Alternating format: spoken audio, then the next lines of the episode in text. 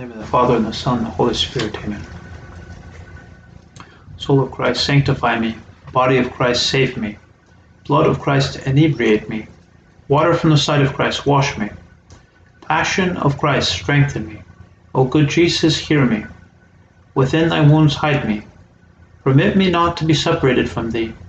From the wicked foe defend me. At the hour of my death call me, and bid me come to thee, that with thy saints I may praise thee for ever and ever. Amen.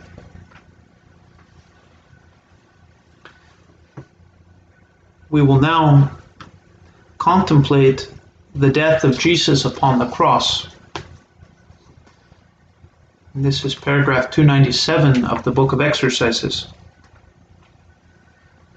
The death of Christ on the cross was him at his greatest. The crucifixion of Christ is a treasure. It cannot be exhausted.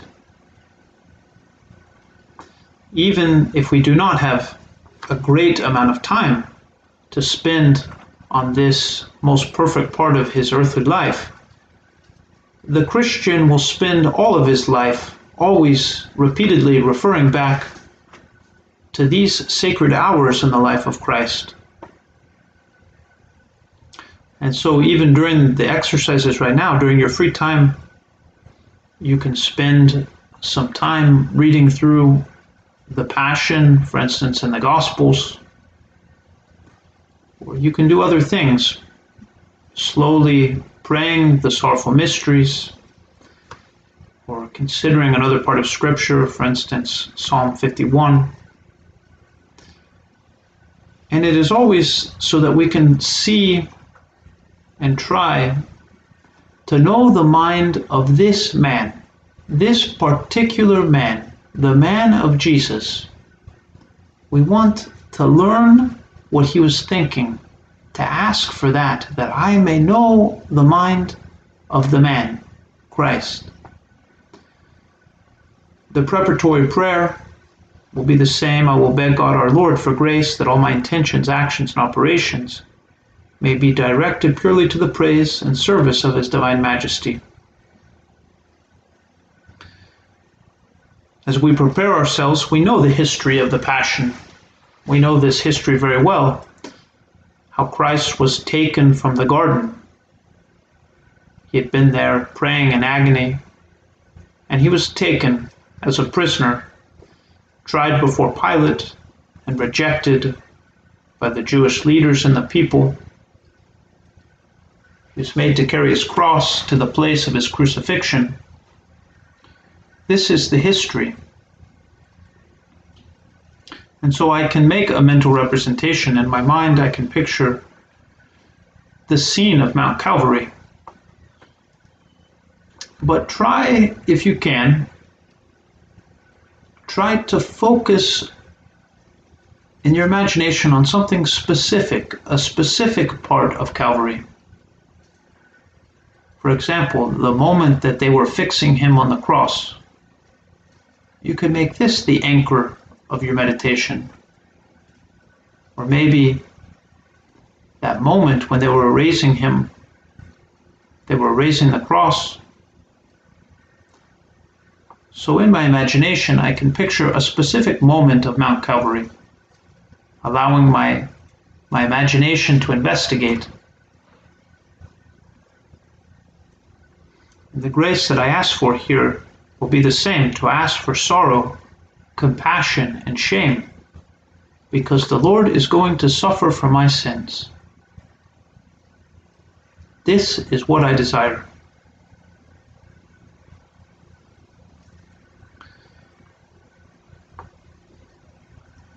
And for the points of the meditation, we know that Jesus spoke what we refer to are the seven last words on the cross. They are more like seven phrases. You do not need to know all seven of the phrases. The number is not that important. But we see in these last seven conversations or words on the cross we see that Christ was doing his greatest work on the cross. This is the highlight of his life. It is when he is at his finest. And so, what about me? Am I willing to see that everything in his life is oriented to this moment?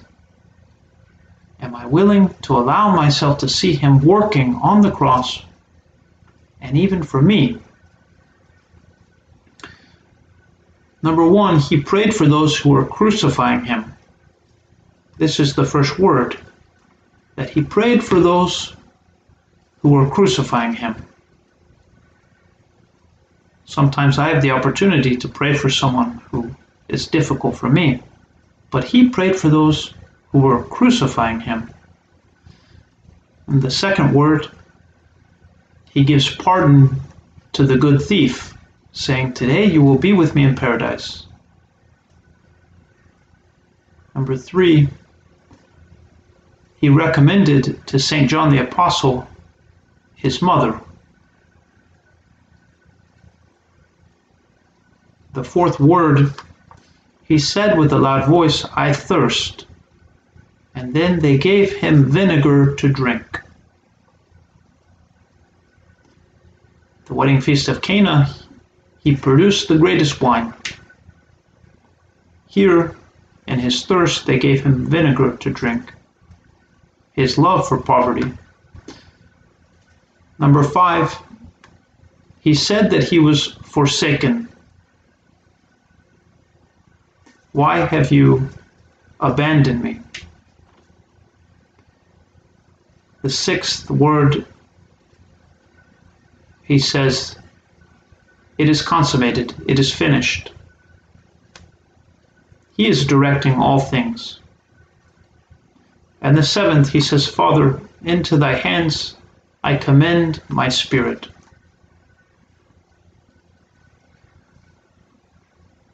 So these are the seven last words on the cross. We also consider that the sun was darkened, the rocks rent, the graves opened, the temple was torn in two from top to bottom, the veil of the temple.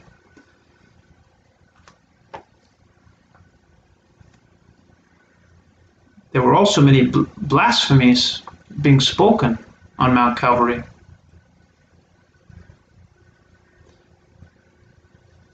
They said, You, you told us that you would rebuild the temple. Come down from the cross. The soldiers gambled for his garments, dividing his garments. His side was pierced with the lance. Blood and water came forth all of these things to consider. So you can perhaps one of these things grabs your attention and you can go there asking for that grace that you are seeking, allowing your mind, your imagination to consider using your intellect. And then I will close with a colloquy to Christ our Lord. At the end, I will say the Our Father, making sure to talk over the motives to make requests, petitions according to the circumstances of this, this week of the Passion. And again, you have liberty to include other types of colloquies as well. Maybe talking to Mary at the foot of the cross. All as, as seems best to you.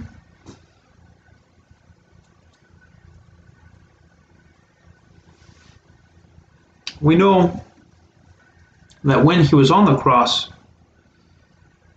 it is a king that desired to suffer. He desired, he wanted. What do I desire? Many times I, I desire my own happiness, pleasure.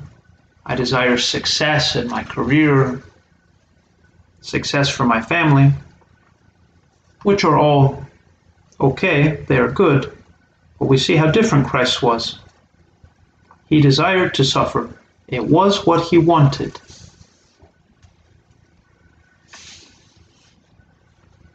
Christ had the power to hold his enemies in check and to preserve his body from suffering injury. He had the power to do this.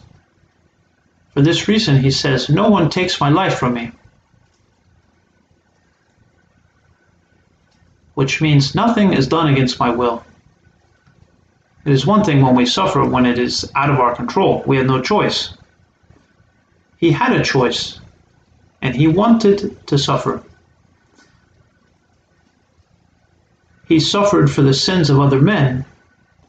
It was out of charity that he remained obedient to the Father's will.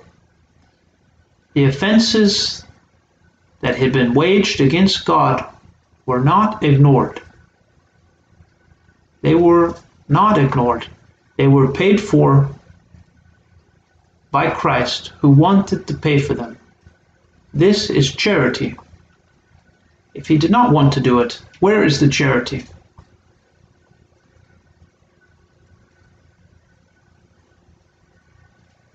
We see the severity of God's justice.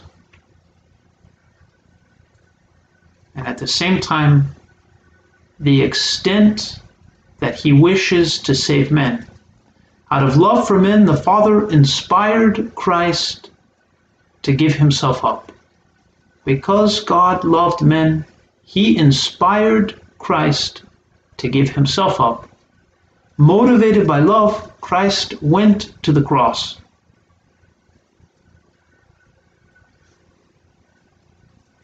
One way we can even see more clearly the mind of Christ is to see the opposite, to contrast the mind of Christ with those other characters on Mount Calvary and contrast what moved Judas or Pilate, the Jewish leadership.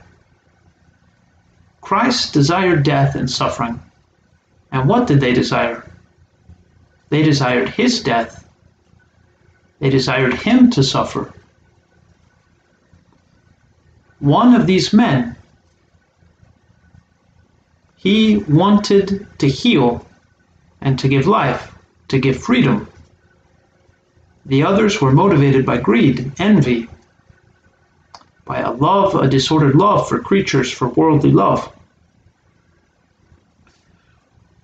In the third week it is my desire, or at least I can say, I know that it is proper, that it is my desire to share something with Christ. I don't want to be like those people who only associate with their friends and the triumph. The more I am willing to share his pain, the more consolation I have in knowing that I do not follow him for my own sake.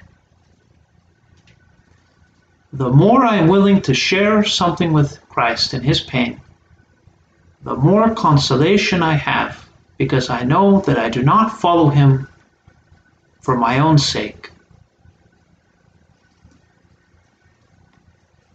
I will ask myself, what have I done for Christ? What am I doing for Christ? he who has done this for me. It's not that I'm looking back on a historical moment that maybe was true or could have been true. This, this is a fact of human history. That Christ, true God and true man, suffered, and he suffered for me.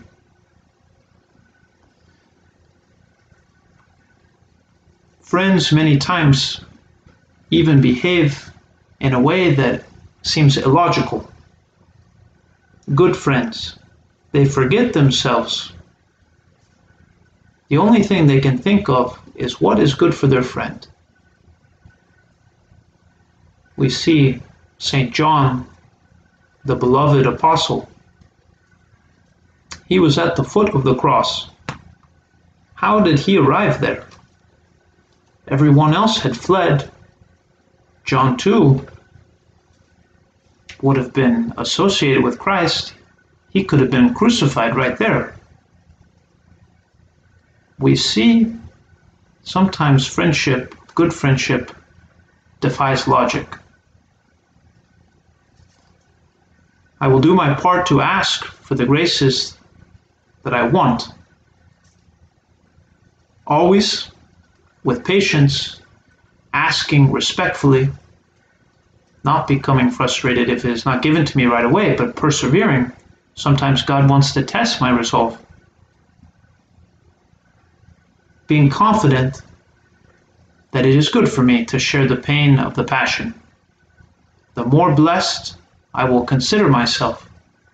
If I am able to some degree, the more the better. If God would only give me this grace. After the colloquy, as usual, I will examine the meditation, giving thanks, and also trying to take away with me one or two things. If I receive something, trying to maybe write it down or take it with me. In the name of the Father, and the Son, and the Holy Spirit. Amen. Hail Mary, full of grace, the Lord is with thee. Blessed art thou among women, and blessed is the fruit of thy womb, Jesus. Holy Mary, Mother of God, pray for us sinners now and at the hour of our death. Amen.